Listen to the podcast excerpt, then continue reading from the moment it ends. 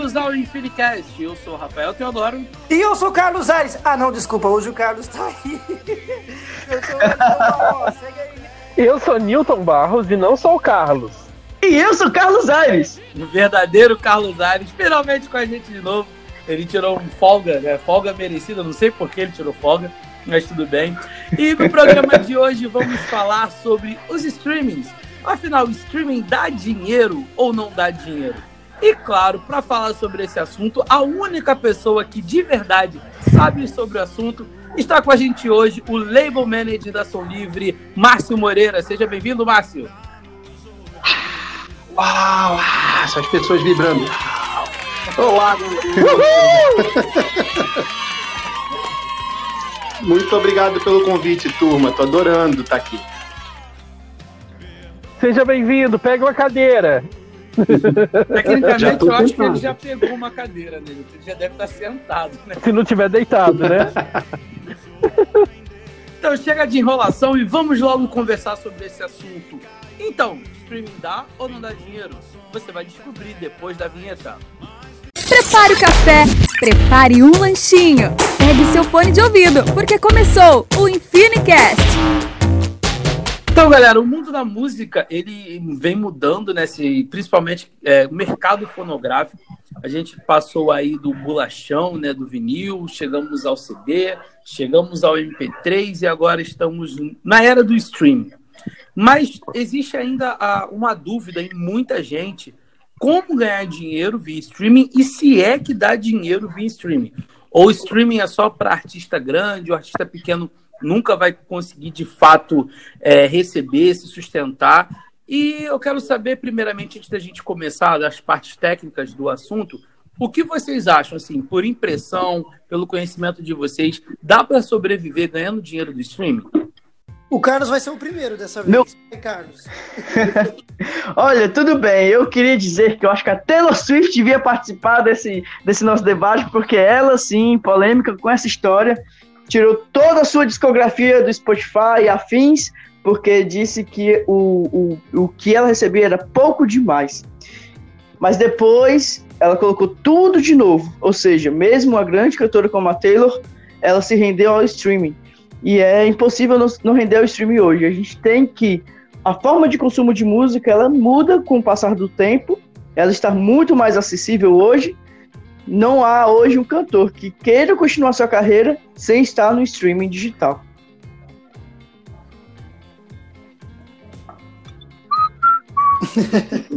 Vai, Nilton, cadê o. então, é, todo, mundo, todo mundo ficou calado porque ficou com medo do Márcio. Márcio, você botou o terror aqui em todo mundo. Até eu, ó, até eu, até eu travei aqui também. Gente, é, agora, botando a minha experiência dentro da Infinity, o que, que eu posso falar é o seguinte.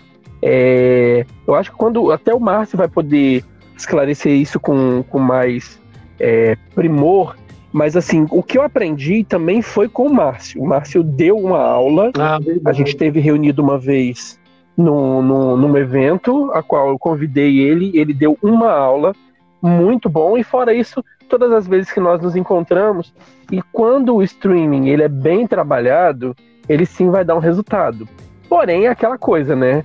A pessoa acha que o bem trabalhado é você botar 50 reais, é você investir pouca coisa para você ter uma, uma, uma quantidade maior de, de, de resultado é, de audiência. Mas se você não tiver um bom trabalho de audiência, que é um trabalho de marketing que tem que estar envolvido ali por trás, você, óbvio, vai ser uma agulha no meio do palheiro. Você concorda com isso, Marcos? Sem dúvida, é exatamente isso. O que a gente vinha conversando, né? Na, tanto na palestra, que foi super legal, que eu dei lá com vocês na Infinity, é, quanto eu venho falando, né? Eu dei semana passada uma aula na PUC também, falando um pouco do panorama da música digital no gospel.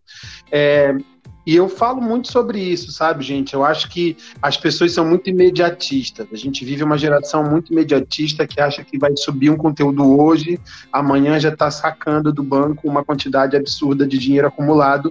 E isso não existe. Né? Verdade. Como qualquer trabalho, as pessoas precisam fazer uma construção de audiência para aí sim gerar o consumo. Mas eu posso entrar fundo já? Como é que é isso aqui? Não, pode, é. Pode, o pode cara, ficar à o cara vontade. que deu aula na PUC, ele tem direito de falar quanto tempo ele quiser sobre a Nossa, eu E a gente fica só ouvindo hoje, aprendendo. Olha só, é, basicamente, gente, o que acontece é o seguinte: é, os plays, eles não valem um valor fixo direto, né? Que as pessoas sempre perguntam isso. Mas, Márcio, quanto é que vale um play, né? Um play na, na- nas- no Spotify vale um, um 0,000 tanto. Um play na Deezer vai valer 0,00x tanto, entendeu? Então, assim, cada aplicativo de música funciona com uma lógica de play diferente. Então, a gente tem aí a Deezer que paga por um play muito legal. É, o Spotify paga um play inferior, porém a quantidade de assinantes é maior. Então, acaba que equaliza, né, equilibra essa conta. É, a Amazon Music tem um play diferente. Então, assim, cada loja ela vai te oferecer um valor específico por play. Isso é um ponto de partida importante das pessoas entenderem. Então, por que que eu, quando eu me lanço, eu tenho que me lançar em todas as plataformas de música possíveis e não apenas no Spotify, que já é o mais conhecido, ou na Deezer, que é o que recebe melhor música? Opa. Estourou alguma coisa aí. Estão me ouvindo? Sim. Sim, estamos ouvindo. Então, então Sim, sim, por que, que falar. quando eu me lanço eu tenho que ir atrás de todas as lojas digitais possíveis e não apenas em uma? Sobretudo porque enquanto mais lojas você tiver, mais variação de plays você vai arrecadar para sua música. Isso é uma coisa, né? É, e segundo, que é muito importante entender que, como tudo na internet, no mundo digital, é constância. É você se repetir, é você re- é, reiterar um caminho que você começou a fazer, você consolidar um público e fazer com que esse público seja um público consumidor, isso é, um público engajado. Então, de nada adianta você ter uma rede social bombada com um milhão de seguidores se eles não respeitam o que a gente chama de call to action, que é o quê? A chamada para ação que você quer fazer, né? Então, se você tem um milhão de seguidores e você fala arrasta para cima e 10% disso arrasta para cima apenas, é pouco o teu poder de call to action, né? Então, o teu desafio é fazer com que a tua comunicação gere no teu seguidor o consumo, né? Gere o engajamento, o famoso engajamento, que é como a gente chama no universo digital. Porque o engajamento faz com que o teu público não seja um público passivo, né? Que apenas está rolando a tua timeline lá. E aí a gente está falando aqui de rede social e não de streaming, né? Mas hoje uma das principais vitrines do streaming são as redes sociais, sobretudo a rede social do artista, né? Então ele precisa fazer um trabalho muito minucioso de construção de relação, de fidelização do seu público e de engajamento para poder fazer com que esse público seja o público consumidor do seu streaming, consumidor do seu play. É, e para isso é muito importante ter essa cultura do call to action, né? De realizar pequenos é, pedidos de ações e entender se o teu público está reagindo a essas ações, né? Então é pedir para dar um like, é pedir para fazer um comentário ali embaixo, quando fizer uma live perguntar de onde que estão falando, para não ser de onde estão assistindo, para não ser uma coisa apenas passiva, entendeu? É, Gerando uma cultura assim do teu seguidor de ir até onde você quer que ele vá. No caso, que a gente está falando no, no teu streaming para consumir a tua música. É e, a partir, e a partir dessa constância de engajamento versus fidelização e consumo, é que aí sim você vai conseguir fazer com que o, o volume de, de plays que você vai obter gere um valor bacana para você. Aí sim um valor acessível. É, isso que o Márcio falou, eu acho. Márcio, eu tava. Eu, eu não acho interessante o que o Márcio falou. Vai começar o começou. atropelamento aí um do outro? É, vai mas assim, Já. o Márcio falou, aí todo mundo fica assim, ai, quando ele. Né?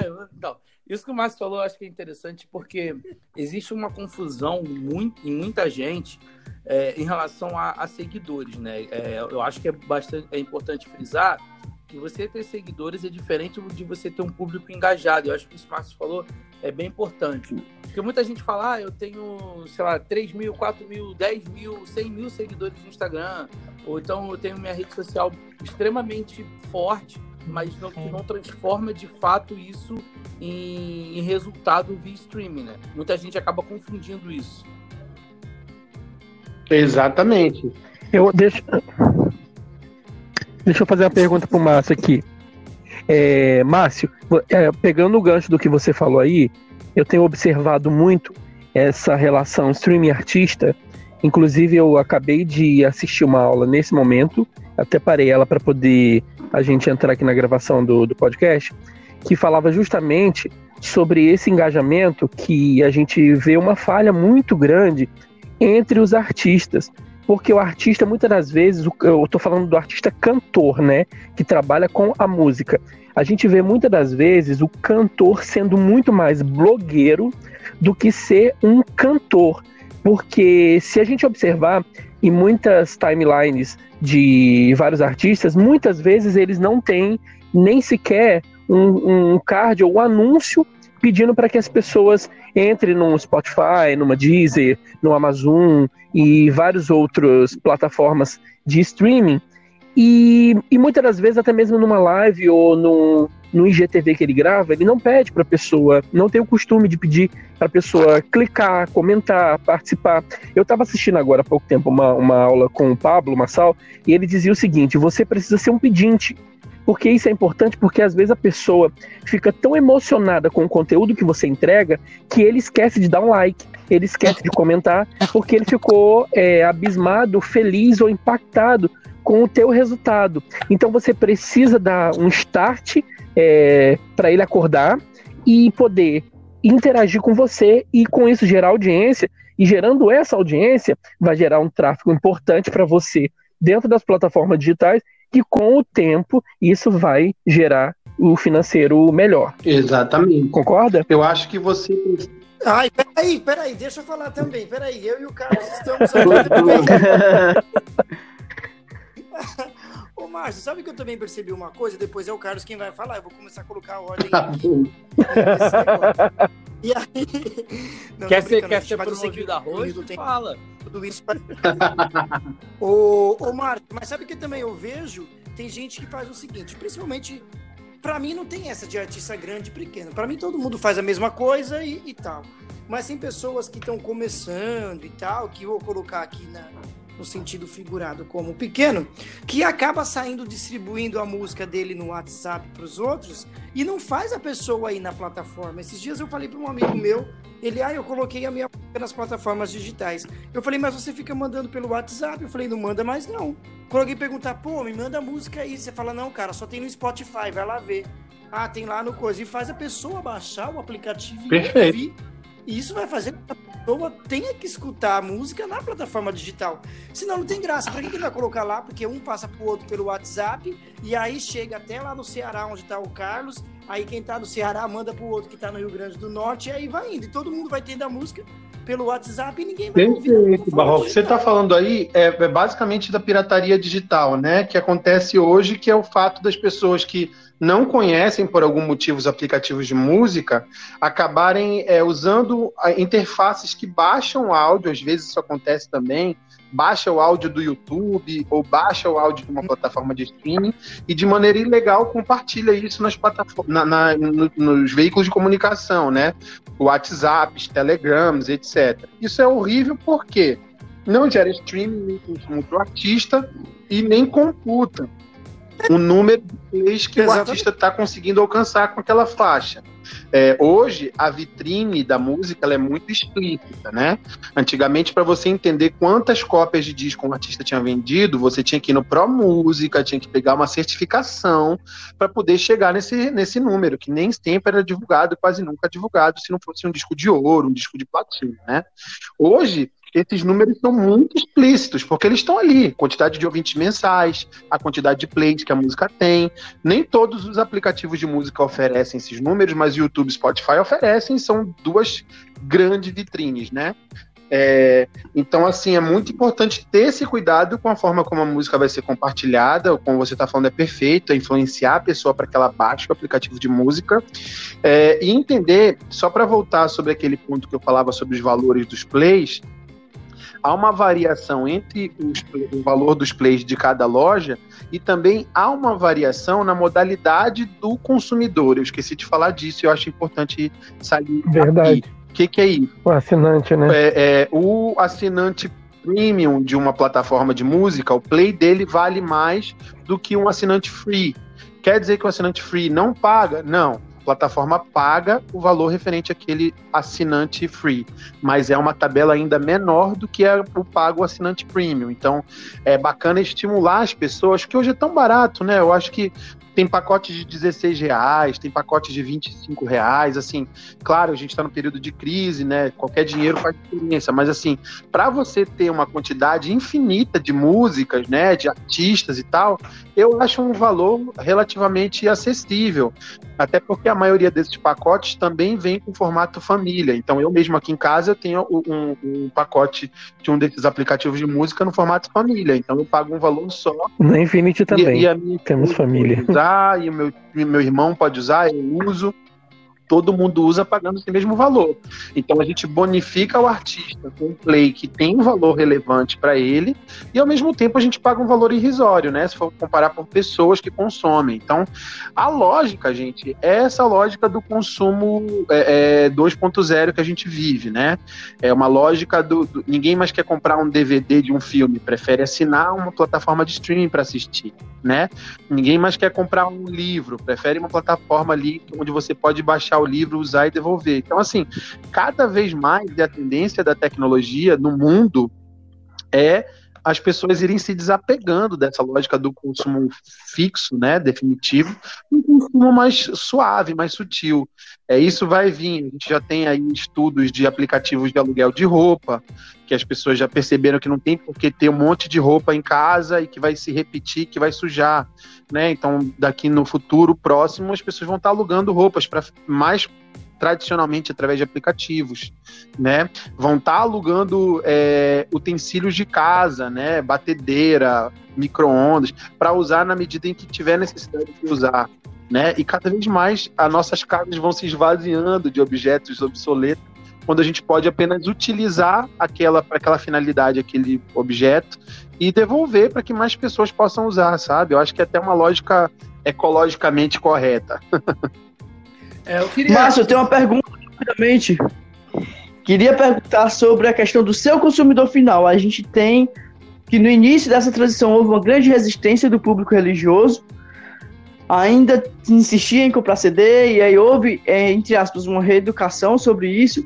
Eu queria te perguntar, que estratégias você usou para tentar é, fisgar esse povo para essa, essa nova forma de consumo, que já não é mais tão nova assim, e se hoje ainda há alguma resistência, se ainda há alguma forma de, é, sua de tentar fisgar a atração, a atração desse povo para o streaming, ou se você já acha que o, o mar já tem peixe bom o suficiente.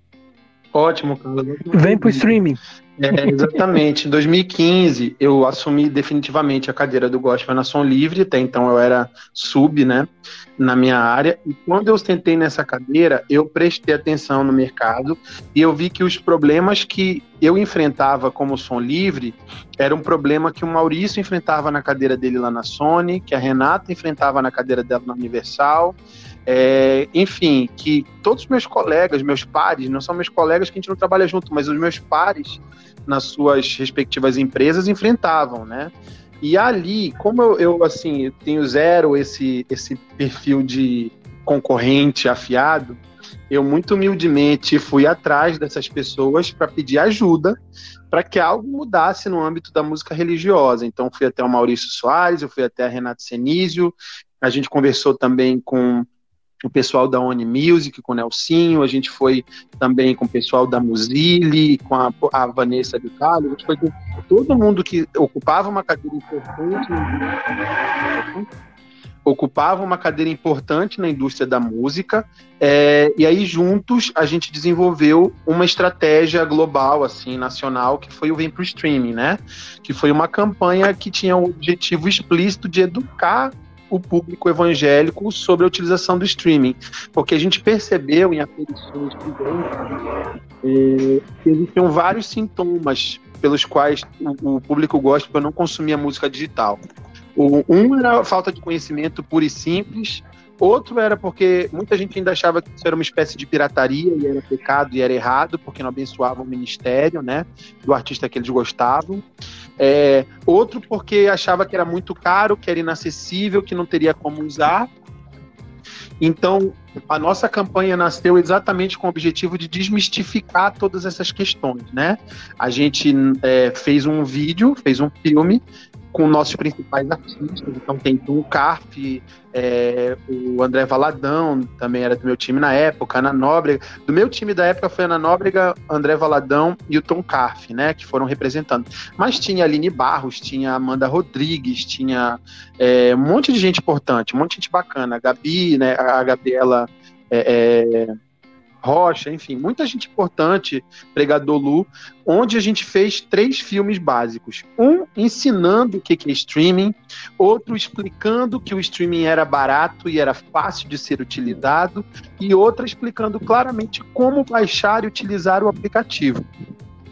E aí, além da loucura que foi nesse dia da gente reunir essas agendas absurdas de todos os artistas no mesmo dia, na mesma hora, para estarem todos juntos no estúdio, a gente também fez uma publicação coletiva. Então, todas as, as majors publicaram juntos esses vídeos, todos os artistas postaram nas suas redes sociais esses streams e a gente acabou gerando aí uma forma de conscientização coletiva né, no Brasil de como se utilizar o streaming para ouvir música religiosa.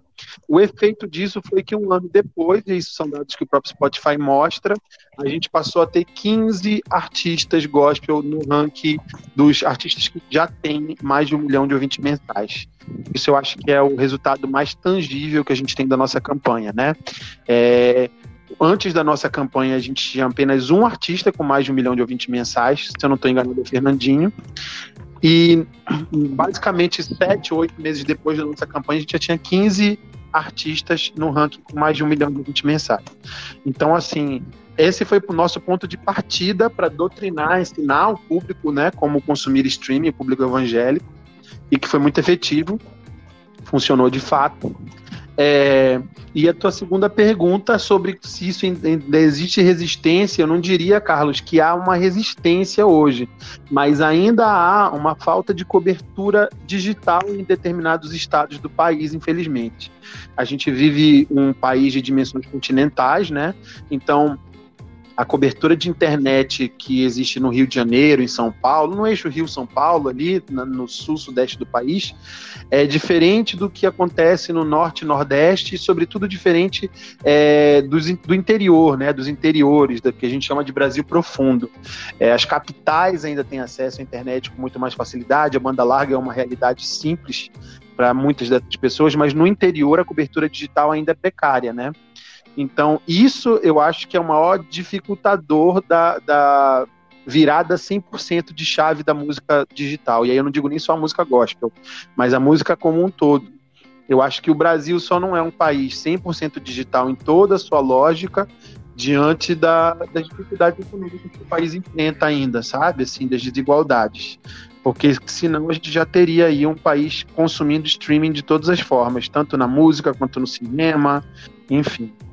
Márcio, eu, eu... Calma aí, Rafa. Ah. Agora deixa, deixa ele responder a minha também, que ele não respondeu. Ele respondeu a do, do, Isso, do Barró e, e o do Carlos, que, que eu falei do artista. calma, gente, isso aqui não é uma live no Instagram, não vai cair uma hora, calma. Barró, você que é o rosto, eu posso desligar o, o Newton da chamada? que horror, não, gente. Não vai desligar ninguém. Deixa, deixa o Márcio responder todo mundo que a gente está tendo aula da PUC hoje. Então deixa, deixa o professor falar para todo mundo. a gente está tendo a PUC ao vivo. Márcio. Diga. É, eu, só para recapitular minha pergunta que o Barro interrompeu na, na hora, que eu falei do, dos artistas que muitas das vezes ele não, não engajam por não reconhecerem, não fazer a propaganda certa, muitas das vezes são muito mais blogueiros do que cantores em si. Uhum. Eu falei que isso também poderia prejudicar muito, que a gente vê muito no secular isso ser mais real, do artista chegar, explicar, mostrar como é que você vai baixar, você tá o tempo todo. Uma artista que eu vejo que faz muito isso é Cláudia Leite, que ela tá ali o tempo todo falando para você baixar, para você ouvir no Spotify, ensina constantemente o público dela fazer isso. Você acha que essa educação digital falta para os nossos artistas para ter um crescimento mais amplo? Eu acho, é, Eu, eu tava pensando, quando, quando você estava fazendo a pergunta, Newton, eu tava pensando mais assim, é, de que maneira esses artistas é, educariam o público deles a consumir plataforma de streaming, quando, infelizmente, na maioria das vezes, os próprios artistas não são consumidores, sabe? Então, assim, Verdade. se você perguntar para os artistas, sobretudo do gospel, qual aplicativo de música que eles usam, infelizmente a gente ainda vai encontrar muitos deles que ainda não usam aplicativo de música de fato, né? Eles estão na é plataforma performando super bem já, o público deles já está consumindo, mas eles em si ainda estão insistindo em ouvir o disco lá no carrinho dele, né? É, de alguma maneira. Então, assim, eu acho que enquanto os artistas não passarem a serem eles primeiros os consumidores dessa nova onda do streaming, que já não é nova, né? Que já é uma prática, mais dificuldades eles vão ter de educar o público deles sobre isso, né? Eu acho que você só consegue influenciar as pessoas do teu entorno sobre alguma coisa quando você conhece essa coisa, né? Você sabe quanto é bom, quanto é prático, quanto é, quanto é simples, né?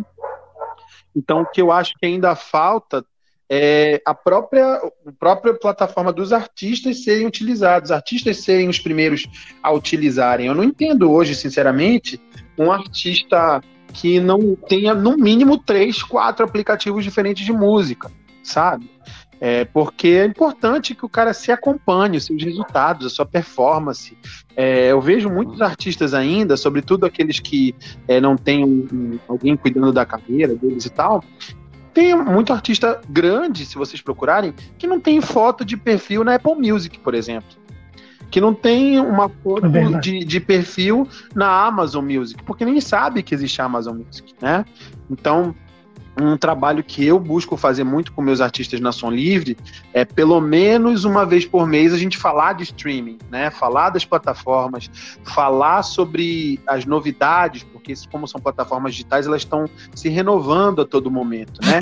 Então eu tenho uma vez por, por mês, pelo menos, eu converso com o Davi, com o Tom, com meus artistas do secular, sobre as novidades do upgrade que rolou lá, o último upgrade do, do aplicativo do Spotify, da Deezer. Abro com eles, mostro para eles como utilizar esses aplicativos. Então, todos eles, de alguma maneira, estão com isso no DNA deles, entendeu? Para que a coisa aconteça. Eu acredito que um artista que não consome é, música é, no aplicativo de música, aprendendo a mexer no aplicativo, todos os detalhes dele, mais dificuldade terá para influenciar o seu, o seu público final, os seus consumidores. Verdade. Posso agora, Newton Barros? Pode. Ah, muito obrigado. Na realidade, na realidade, eu queria só fazer mais uma perguntinha para poder te passar a palavra. Então, é, a gente tem visto. Ô, Márcio, eu queria mudar um pouco do assunto que a gente está ah. falando muito aí da, da, questão dos números e tal. Eu queria saber de você e também de, das outras pessoas a respeito da mudança da cabeça dos artistas. É, porque assim, é, eles estavam acostumados aí muito ligados às gravadoras, que você tinha um CD físico na loja e ele recebia um percentual aí da venda. Foi difícil eles entenderem que, que cara, é, agora eles tinham mais opções, porque o CD físico ele tem um gasto de produção, você tinha gasto com distribuidora, você tem que levar nas lojas, só algumas lojas ter acesso, tem muita loja que não trabalhava com produto evangélico, então, ou seja, a venda em si era menor e o alcance era menor. Foi difícil trabalhar na mente deles que agora todo mundo poderia ter acesso? Deles entenderem que isso facilitaria ou para você não foi? Eu acho que não, não, eu não tive dificuldade. Na verdade, os artistas tiveram muita dificuldade de entender disso, eu, eu, eu distratei. é, não, eu tenho cache restrito, não tenho um cache gigante, né? Eu tenho um cache. Hoje, a Ação Livre conta com apenas dois artistas de gospel, né? Que é o Tom Carf e o Davi Sassi. Quando eu assumi o gospel na Ação Livre, a gente tinha 27 artistas gospel. É, só que o que, que acontece? Ai, Márcio, então acabou o gospel na Ação Livre, a Ação Livre quis botar uma bomba e acabar com o gospel? Não, claro que não. O que a Ação Livre quis fazer foi reestudar caso a caso que artistas do segmento, que já é um segmento cheio de especificidades, né? É, na linguagem, no estilo, no trato, tudo é muito específico com o segmento gospel. A gente escolheu dar dois passos atrás e conversar e continuar com aqueles artistas que, de fato, estavam dispostos a viverem essa experiência do digital, junto com a gente, né? É, a Som Livre, antes da virada oficial do digital no Brasil, já estava há 10 anos se preparando para essa virada de chave. Então a gente estava com esse discurso muito afiado, muito antes do, do, do digital virar, sabe? É, então a gente tomou essa, essa medida é, é, extrema de realmente não continuar contratos com artistas que ainda estavam insistindo por fazerem disco físico, por terem uma tiragem deles no físico, uma visão que já não se encaixava para o mercado da música como ele é hoje. E se você parar para olhar, não vou citar nomes, mas se você olhar para o nosso casting daquele período e, e, encontrar esses artistas hoje no mercado, né? Eles continuam aí patinando, né? Eles estão agora começando a fazer os seus perfis nas plataformas, agora que eles estão começando a querer fazer uma live, entendendo que o YouTube pode dar algum dinheiro, sabe? Então, assim, você vai ver que eram artistas que de fato não, não tinham interesse em aceitar essa mudança. O que a gente chama de, na filosofia, de misoneístas que são aqueles caras que têm medo do novo, do moderno, né, do, do novo. Então, todos esses artistas a gente realmente resolveu abrir mão e ficou ali com o cash naquele período de cinco artistas só, é, que de fato entenderam digital e estavam a fim de viver essa empreitada com a gente. Depois, por questões mesmo é, de visão de mercado de música, a gente foi abrindo mão de mais alguns, mas é, aquele casting dos cinco artistas que a gente ficou nesse período foram artistas que estavam 100% a fim de viverem, vivenciarem uma carreira no digital. E hoje estão muito bem, obrigado, todos eles, né? Não apenas os que ficaram comigo. É, então, Márcio, eu, ah, eu desculpa, entendo, pode concluir, é que os artistas que não entenderam a lógica do mercado digital ficaram no meio do caminho. E não interessa se eles eram muito grandes no físico. Eles hoje em dia estão recomeçando uma carreira no digital. Isso, agora é a vez do Carlos. Pronto, é, eu queria colocar aqui em pauta um assunto, se não me engano, acho que se chama ageísmo, que é o preconceito da, contra as pessoas que têm mais idade. A gente tem um rejuvenescimento gigantesco de algumas cantoras ou cantores que já estão com certa idade, pra, é, entendo que isso para poder acompanhar um público mais jovem. Queria saber de você se se isso existe mesmo, se a, os cantores que assumem uma idade mais velha não conseguem ter mais é, play no streaming ou coisa do tipo. A gente tem alguns exemplos. Eu andei vendo algumas lives, inclusive vou citar aqui porque eu vi, eu vi. Cassiane disse que estava com dificuldade nessa questão. Então é. eu, eu, eu, entendo que outras cantoras também estão tendo por é, assumirem a, a, essa idade. Como a Cristina Mel, enfim, algumas outras. Tomou a Cassiane Antes... velha. Vocês perceberam? Antes do Márcio, antes do Márcio. Mas, mas, meu amigo, eu, é só para salientar rapidamente, né? Foi, foi algo que ela mesma expressou. E aí a gente tem, é, se você for ver o que que tá dando play no, nos streams, muitos cantores e cantores mais jovens, com ar jovial. Se a gente for ver algumas outras cantoras que já não são tão mais assim, usam umas roupas ou maquiagem, ou tentam parecer mais jovens, ou faz feat com pessoas mais jovens, isso é algo que a gente tem visto não só no meio religioso, obviamente, mas no meio secular também. Por exemplo, Madonna não irrita mais como irritava antes. Daí eu queria saber do Márcio se isso é verdade, se ele ah, sente dessa forma também, e que, que forma, se existe uma forma para sanar essa situação. Antes do Márcio responder, eu só queria complementar, porque eu ia falar exatamente sobre isso. Se você, se você Márcio, na sua visão, acha que até pelo público, ser um público mais velho, entre aspas, assim, ou seja, os artistas mais antigos, com mais tempo de estrada, eles têm um público mais envelhecido. Se você acha que esse pessoal da, da antiga teve, de fato, uma dificuldade maior para adentrar no mercado digital e se isso tem a ver com o público dele que ficou no, no período do físico também. Olha, gente, isso tem tudo a ver com a faixa etária dos usuários dos aplicativos de música. Tão simplesmente quanto isso. É, a grande maioria dos assinantes de streaming hoje, por métrica, tem entre 16 e 34 anos de idade. A grande maioria dos consumidores de streaming hoje no país se eu não estou enganado, é um dado, se eu não me engano, é um dado de 2019, então já deve ter mudado alguma coisa nesse gráfico, mas o dado que eu tinha mais recente de 2019 era de que a faixa etária dos assinantes de aplicativos de música girava em torno de 16 a 34 anos de idade. Então, é, o consumo dos artistas está muito mais ligado na. Alguém está com o microfone perto do cachorro aí. então, a faixa, a, a faixa etária está muito mais ligada do, a faixa etária do consumo está muito mais ligada à própria faixa etária é, dos assinantes de streaming do que propriamente do, da idade do artista. Isso cai por terra porque se você para e olha o Caetano Veloso, que tem 70 anos e tem 3 milhões de ouvintes mensais, né? Então você já vê que essa lógica da idade não faz nenhum sentido. Assim, o fato do artista ser mais velho, não conseguir girar no streaming, tem muito mais a ver com a penetração da música dele para um público jovem que é o público que eminentemente está no streaming, do que propriamente na idade que ele tem, né? É óbvio que existe uma tendência de que quanto mais idade a pessoa tenha, e aí pode ser artista ou não, menos interesse ela tem em se dedicar a aprender a usar um aplicativo de música, não sei o quê. Mas eu vou te falar pela minha experiência pessoal, meus pais, que já tem ali 60 e poucos anos, é, quando eles descobriram a facilidade do streaming, que era muito mais fácil você baixar um aplicativo e apertar um play, do que você instalar um aparelho de DVD numa televisão UHF, é, eles viram que é muito mais simples, né? Na, na lógica da praticidade, você baixar e utilizar um aplicativo de música do que você instalar um aparelho de som, seja onde quer que seja, né? Então, é, na medida em que as pessoas com mais idade se dedicam a aprender um pouco mais sobre os aplicativos de música, elas entram e eu diria que são um público mais fiel. Porque dificilmente um, uma pessoa com mais idade que aprendeu um aplicativo vai querer ficar baixando o outro, né? Vai ficar migrando de aplicativo em aplicativo.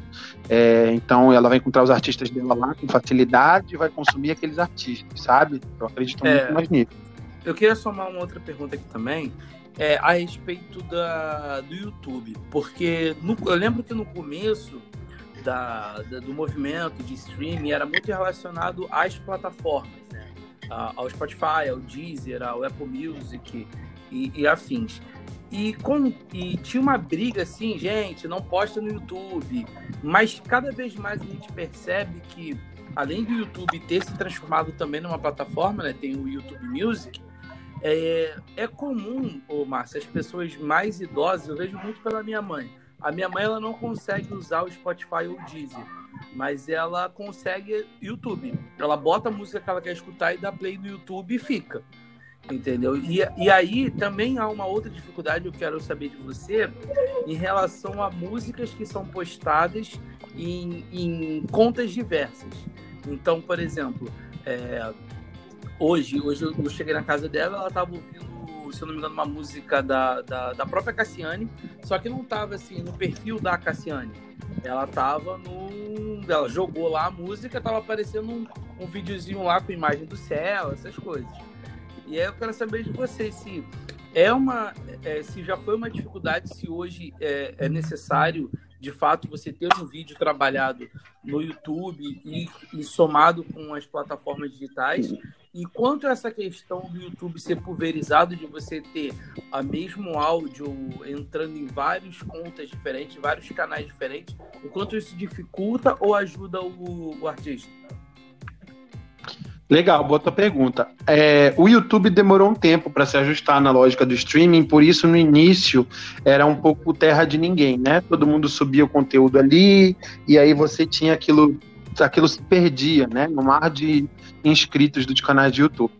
O que acontece hoje, é, Rafa, é que na medida em que você sobe é, um conteúdo de música oficialmente pelos aplicativos de música, é, aquela música ela vai ter o que a gente chama de ISRC, que é como se fosse o CPF da música, né? Então, esse ISRC entra no, no, no, na distribuidora, nos aplicativos de música, e esse código é rastreável. Então não interessa se foi o Rafa Teodoro que subiu a minha música, se fui eu que subi no meu canal. Se a minha música está cadastrada e distribuída oficialmente, mesmo que o Rafa que tenha subido no canal dele, se o canal dele é monetizável, e hoje no YouTube existe uma série de critérios para que você monetize no seu canal, é, se é monetizável, essa monetização vai ser automaticamente bloqueada e vai ser aferida para mim. Por mais que o vídeo dele faça um milhão de plays lá no canal dele, se o canal dele é monetizável e a minha música está registrada, esses plays dele vão todos computar para mim, como artista, né? Porque você tem automaticamente por algoritmo lá, eles conseguem encontrar sonoramente a música e aferir aquela música a, a quem lhe é de direito. Então isso facilitou muito a forma como a gente consome música no YouTube e gera streaming, gera play, né? Com isso, de fato. Então, hoje você consegue encontrar o YouTube como uma plataforma oficial de música, de consumo de música, né? O que a gente busca fazer é que os artistas cada vez mais tenham uma, uma construção oficial do seu canal dentro do YouTube, né? Tem um canal oficial, é, construa uma audiência, assim como a gente fala sobre a construção de audiência nas redes sociais é, e também nas plataformas de música, construir uma audiência para o canal do artista.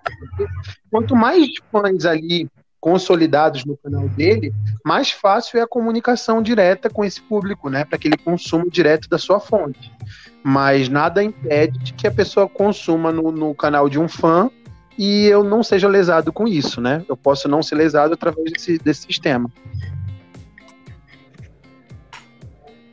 Ué, ninguém tá mais brigando, não? E aí, cadê? Cadê o Newton Barros que gosta de ficar Dormiram aí do outro lado? Não, eu tô só ouvindo aqui e anotando. tá vendo, Barro? Tava fazendo uma confusão querendo falar. Tá lavando louça. Acabou. Não, eu não tô lavando a louça ainda não. Naquela hora eu parei. Só quando a gente tá antes da gente gravar. Mas, ô Márcio, como a gente tá, tava falando tudo aí, depois é o Carlos quem fala, porque a gente é o que tá mais quieto. E aí, e aí a pessoa ele falou que tem uma, uma certa dificuldade. Mas, por exemplo, a Schiller Carvalhais, que já é uma cantora que já tem tanto tempo aí de caminhada, tudo, ela mesmo já sabe que agora ela não vai gravar mais nem o vinil, nem a fita, nem o CD. Ela sabe que agora vai ser a plataforma digital e não tem outra opção. Eu acho que o artista ele tem que entender o seguinte, que o que tem é isso aí. Eu brinco falando que a minha mãe, quando comer alguma coisa em casa, minha mãe fala assim, ó, aqui é que nem cadeia, o que tem para comer é isso aí. Se você não quiser, você vai ficar com fome. Então, na plataforma digital é a mesma coisa. O que tem é isso agora. Esse é o novo. Ou você se vira nisso, ou você então não faz mais nada. É tipo. Exatamente. Eu entendo que nós temos os. Nós temos os grandes do streaming, que eles são já muito bem trabalhados nas plataformas. Nós temos ah, algumas gravadoras mais independentes que também estão inserindo no streaming essas, esses cantores para que eles tenham a presença digital lá. Agora, a forma de trabalho e o peso que o trabalho tem de uma boa gravadora por trás disso, pelo que eu entendo, é o que vai endossar esse, esse trabalho do cantor dentro da plataforma. Tá certo, Carlos. Eu acho que o que acontece é o seguinte: é, antigamente, quando a, a, só existia a forma de consumo físico, para eu me lançar como artista, o único caminho que eu teria era numa gravadora, né? Porque para começar, ninguém tinha uhum. um em casa, não se tinha uma facilidade de produção, né, da música como a gente tem hoje. Qualquer pessoa com notebook mais bem desenvolvido microfone faz música, né? É, então, antigamente até a forma de produção ela não era tão simples. Aí, se a gente fosse entrar no critério da distribuição, que foi falado aqui, mais difícil ainda, né? Se o cara, aos trancos e barrancos, conseguisse gravar no estúdio de fundo de quintal e fizesse um disco, como é que ele ia distribuir para além da cidade dele? Era muito difícil. Então, sem dúvida, na época do físico, era praticamente impossível se ter uma carreira na música de maneira independente. Existiam ali os caras que tentavam, né, pela Deck Discos, é, por algumas gravadoras menores, muito Sim. difícil. Ou a pessoa é... contratava o Marcelinho, né? É, exatamente. Então tinha o Marcelinho na vida para poder distribuir isso aí, mas é muito difícil, né? Então, o que eu digo, o que eu costumo dizer é o seguinte: antigamente era impossível praticamente ser um artista independente. Hoje não é. Hoje, é, hoje dá para ser um artista independente. A diferença é que a prateleira é infinita. Então, para ser visto numa prateleira que é infinita, diferente das lojas americanas, que só ia ter ali aquela, aquela prateleira ali para só os artistas de gravadora, nessa prateleira do digital que é infinita, o desafio é ser visto. Esse é o grande desafio. E a melhor forma de ser visto é com um bom trabalho estratégico de visibilidade. Isso que é o diferencial. E aí eu vou te dizer, obviamente, as majors, as grandes gravadoras, já têm na mão alguns caminhos das pedras Não existe receita de bolo, mas existe ali um formato que, com investimento e com trabalho de inteligência digital, isso acontece, né? Essa visibilidade chega.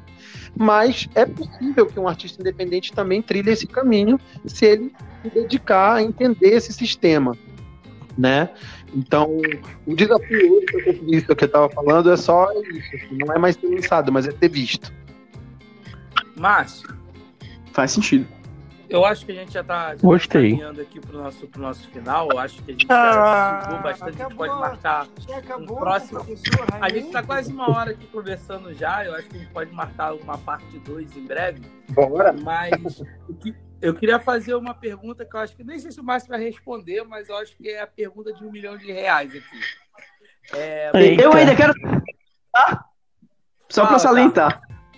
Posso Vai, logo? fala. Nós temos uma, um histórico gigantesco dentro do jornalismo aqui no Brasil. E aí eu quero te perguntar, Márcio, que também já, já teve aí seu pé, que a gente pôde ver na música também. Eu queria, essa pergunta é mais voltada para ti. Por que, que você escolheu permanecer nesse campo hoje? É, e, e como anda a tua carreira na música? Como é que a gente vai ver depois isso mais na frente? Ai, ai, ai, ai, ai, não me falaram que eu ia falar sobre isso.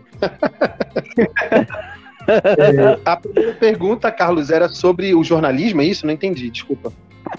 Sim, eu sei que você já passou por vários campos do jornalismo, né? Várias é, formas de, de comunicação. Amigão, e por que, que Márcio você teve- se... Márcio já teve matéria no Jornal Nacional, filho. Sim, sim, eu sei. Mas, e por que, que você hoje permanece nessa? E a, e a segunda é sobre a tua carreira na música. Legal. É, então, o jornalismo é uma paixão gigante, né? Comunicação é uma coisa que eu amo. Volta e meio cutuco o Newton, cutuco os amigos aqui, né? O Rafa Ramos, para fazer site, para fazer blog, para fazer podcast, exatamente que eu amo comunicar, né? Eu acho que isso está no meu DNA. Mas eu me eu, eu acho que entre eu- eu acho que o que eu tenho pelo jornalismo é uma paixão e o que eu tenho pela música é amor, sabe? Então, acaba que quando eu consegui conciliar a comunicação, e foi por aí que eu entrei na gestão de música, né? Eu só entrei na gestão de música, eu sou só um label manager hoje, porque eu, eu comecei fazendo assessoria de prensa, né? Assessoria de comunicação. Entrei pelo viés de jornalismo na música.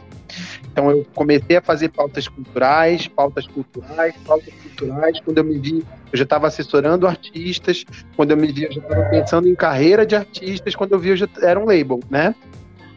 Então eu acabei sendo tragado aí pelo unindo através da minha paixão, eu cheguei no meu amor que é a música. É isso que eu quero dizer. Assim. É, e por isso eu acabei fincando mesmo âncora na música e é uma coisa que me dá muito prazer, porque eu fluo o jornalismo através das releases que eu escrevo, eu assino uma coluna semanal, né? Então eu tenho é, ambientes para escoar o meu viés jornalístico sem necessariamente precisar estar é, tá correndo atrás da notícia no hard news como eu fiz durante muitos anos da minha vida. Assim. É, isso é uma coisa. E em relação à música, essa loucura, né? eu, eu sempre eu sempre compus, eu desde os meus 14 anos de idade escrevo canções. É, mais uma vez aí falando da palavra, né? O viés pelo qual eu me aproximo do jornalismo é a palavra. Apesar de ter feito telejornalismo muito tempo, é, a minha ambição era ser escritor de jornal, jornal impresso. Meu sonho era ter uma coluna no jornal escrito e tal. Até porque na época da minha faculdade, que eu fazia jornalismo, a visão do telejornalista era como se fosse um jornalista menor, sabe? Que não escrevia, que não tinha texto, né? Então, é, por incrível que pareça, eu entrei no, no, no jornalismo com uma ambição de escrever e acabei indo para TV, né?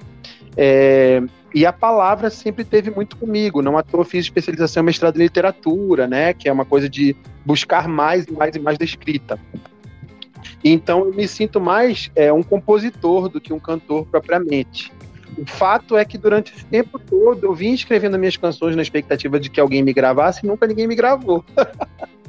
então, diante da pandemia, eu vi a eminente aproximação de uma morte, né? De meu Deus, e se eu morro agora? O que, que vai acontecer com as minhas canções? E aí me instalou a necessidade de gravar minhas coisas. Eu falei, bom, se ninguém vai me gravar, então que eu me grave. então eu, eu, gravei a primeira canção e lancei, e eu tive uma surpresa, ela já está batendo 25 mil plays. Não é uma coisa gigante, mas é, para um artista que não tem uma carreira como eu, é, um, é relevante, né? Eu não sou um cara que está fazendo agenda, que tá na rádio todo dia falando da minha música. Não, eu sou um cara que soltei a minha música nas minhas redes sociais. Na próxima faz um feat com o Erasmo Carlos, hein? e bateu, e bateu 25 mil plays. É, mas aí isso foi me fortalecendo, né? Ter esse feedback das pessoas, né? O impacto que a minha canção estava causando nas pessoas, os feedbacks positivos que eu recebi, me encorajaram a seguir gravando. E aí eu gravei e lancei meu segundo single, que também bateu aí seus 20 e tantos mil plays. E aí agora eu estou em fase de produção do disco. Show de bola, muito massa. Bom saber. É, e aí eu tenho oh. esse disco, esse disco tem um feat com o Roberto Menescal, uma bossa que eu escrevi Opa. dele. É, eu fiz um, eu escrevi uma, a letra para uma, uma melodia que ele me mandou. É uma bossa nova linda chamada As Cores das Flores. É, aí eu tenho um, uma parceria polêmica com o Michael Sullivan. Eu tinha, tenho vários, mas no disco vão entrar duas. E tem um feat com a Lia Sofia, uma cantora da minha terra, de Belém do Pará, também que tá bem bonito. Enfim, é um disco que tá ficando bem bonito. Isso, olha, tivemos uma exclusividade. Exatamente. É isso, verdade. Esse single com o Sullivan, que é um dos maiores hitmakers do universo. Exatamente. Bom, acho que agora a gente se encaminha de fato para o final. A gente está aqui há mais de uma hora conversando. Ah. Esse bruto vai ficar enorme, azar de quem vai editar. Mas a, a gente tem que finalizar com uma pergunta, a pergunta de um milhão de reais. Assim, a pergunta o, X, vai lá. A pergunta X, já que o, o, o Márcio falou aí da carreira dele como, como cantor também, como artista, eu tenho que perguntar, Márcio, hoje, para um artista ele dizer que para tirar um sustento, não vamos botar um sustento, não vamos botar uma vida de luxo não, um sustento básico. Quantos plays ele tem que ter em média ali na, na nas plataformas por mês? Temos um número para isso?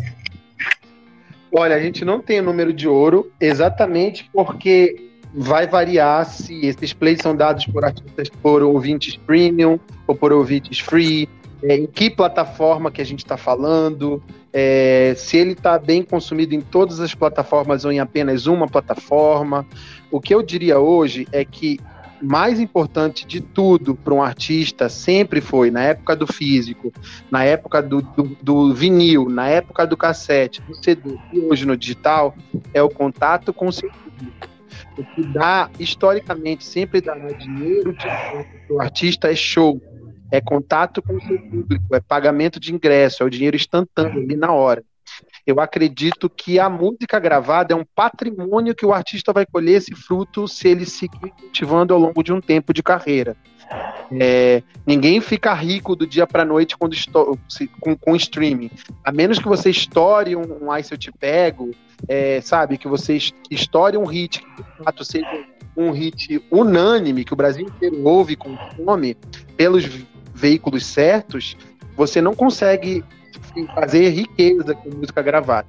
A música gravada que seja um patrimônio que o artista deva cultivar para que ele possa colher desse patrimônio ao longo da carreira dele. Na medida em que ele vai adquirindo prestígio na carreira dele, essa música é, vá ganhando mais valor e mais importância, e aí sim ela gera consumo de longo prazo. Então, fechamos o nosso podcast de hoje. Quero agradecer esse episódio de hoje, melhor dizendo. Quero agradecer muito ao Márcio. É isso. O Márcio deu uma aula aqui. Você que é da PUC, você já teve essa aula. Você, nossos ouvintes, está tendo a chance de, de aprender aqui. Eu, nossa, eu me senti aqui de novo na, na terceira série fazendo ditado. Sabe quando o professor vai falando as palavras e tu vai escrevendo? Eu escrevi mais 10 páginas aqui só de ensinamentos do Márcio. Que legal. Coisas certas a fazer. E, cara, muito obrigado mais uma vez pela sua disponibilidade. Eu sei que você é um cara extremamente ocupado, um cara que é jornalista, é, é manager, é músico, é cantor, é, é tudo nessa vida e já tem, né, encontrou tempo aí para poder falar com a gente. Então, muito obrigado, Márcio. Imagina, gente, eu que quero agradecer pela oportunidade. Vocês sabem que vocês nem precisam me pedir nada, né? Que vocês falam, pode? Já posso, não quero nem saber o que, que é. eu gosto de estar com vocês, vocês sempre me, me, me enriquecem, me acrescentam muito, assim. Você diz que você está anotando muita coisa que eu estou escrevendo, mas eu acho que essa troca que é muito rica, sabe? De ouvir vocês, de entender vocês como fazedores da divulgação da música do nosso país. Esse feedback de vocês, para mim, é super importante para que eu cresça, assim. É, diferente de outros labels, né, que hoje ocupam cadeiras importantes na indústria da música, eu vim de onde vocês estão, né? Então, assim, eu me sinto muito irmanado por vocês. As pessoas me perguntam, mas Márcio, você está no grupo de imprensa é, da comunicação do Brasil ali, do gospel, e você é um manager, um jornalista, por que, que você está lá? Eu não me sinto, sabe, um label manager apenas, eu me sinto jornalista de música e alguém que, assim como vocês, vive desse, dessa paixão, né, que é a música. Então, para mim é uma honra fazer parte aqui desse episódio. Eu estou sempre à disposição quando vocês precisarem. Nossa, ainda bem que ficou gravado. Volte sempre, hein? Tão emocionante. Que é isso? Eu também gostei. A gente que se sentiu importante de estar com o cara aí, cara. Que é isso, mano. Verdade. Olha, e só por causa disso a gente tem que terminar com a Flor de Lis, com a música. Semana passada a gente terminou com a Damari. Hoje nós vamos oh, dar a volta por cima. Vamos lá, Nilton. Quem pedirá o agir de Deus, vou dar a volta por cima. vamos terminar com essa Você é o melhor, Barro. Eu não vou nem comentar. Bom, gente, Márcio, deixa suas redes sociais para quem quiser te seguir, para quem, quem quiser conhecer um pouco mais dos teus ensinamentos, por favor. Pô, bacana. Já que nós estamos num podcast, eu quero convidar as pessoas para ouvirem também o meu podcast. É, se chama Prosa Pop. Então é só procurar aqui no, no, no Spotify, na Deezer, ele está disponível nos dois aplicativos de música. E o Prosa Pop é um ambiente ali onde eu troco ideia com vários nomes da música brasileira. Então tem Davi Sasser, Erasmo Carlos, tem Roberto Menescal e Tom Carf, tem Baby do Brasil, tem Paulinho Mosca, tem um monte de gente legal. São duas temporadas super bacanas que eu convido todo mundo que está ouvindo aqui o teu podcast também ouvirem o meu podcast no Spotify ou na Deezer. Além disso, vocês também podem Top. encontrar no Instagram, é arroba o Márcio Moreira, o artigo definido masculino, o Márcio Moreira. É, e lá a gente pode trocar ideia. Eu tô sempre respondendo a galera no inbox também, então tô super à disposição aí pra gente falar. Deve ter um milhão de. Eu Volte já, sempre, tá massa. Desse podcast. Eu, eu já sou. O nosso tem três views, o dele tem um. um milhão e meio. Um milhão oh, e meio. Quer dizer, um milhão e meio e três, né? Porque as três pessoas que nos, nos ouvem vão passar o passo também. Newton, suas redes sociais, por favor. Arroba Newton Barros, vocês me encontram em todas as redes sociais que tem, que existem e as que vão surgir também. Barro. Olha, então, o meu é o Wellington Barro, daquele jeito mesmo, W-E-L-L-I-N-G-T-O-N. Barro, tudo junto, Wellington Barro. Em todas, as amigos Barros, hein? Em todas, em todas, todas as redes. Arroba Carlos Aires em todas as redes, Carlos com K certo. Eu perguntei isso porque a gente sabe que o Barrosa sacana ele não tem o tal do Twitter. Então ele fica falando, mas todo mundo não tá.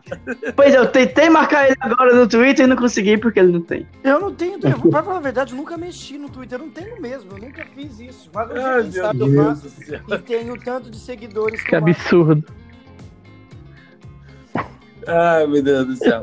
Bom, gente, eu sou o Rafael Teodoro. Eu finalmente mudei meu Instagram. Então eu ia falar isso agora. Lá por Fael.teodoro. Ó, não consegui o Rafael ainda, ponto Teodoro, não achei.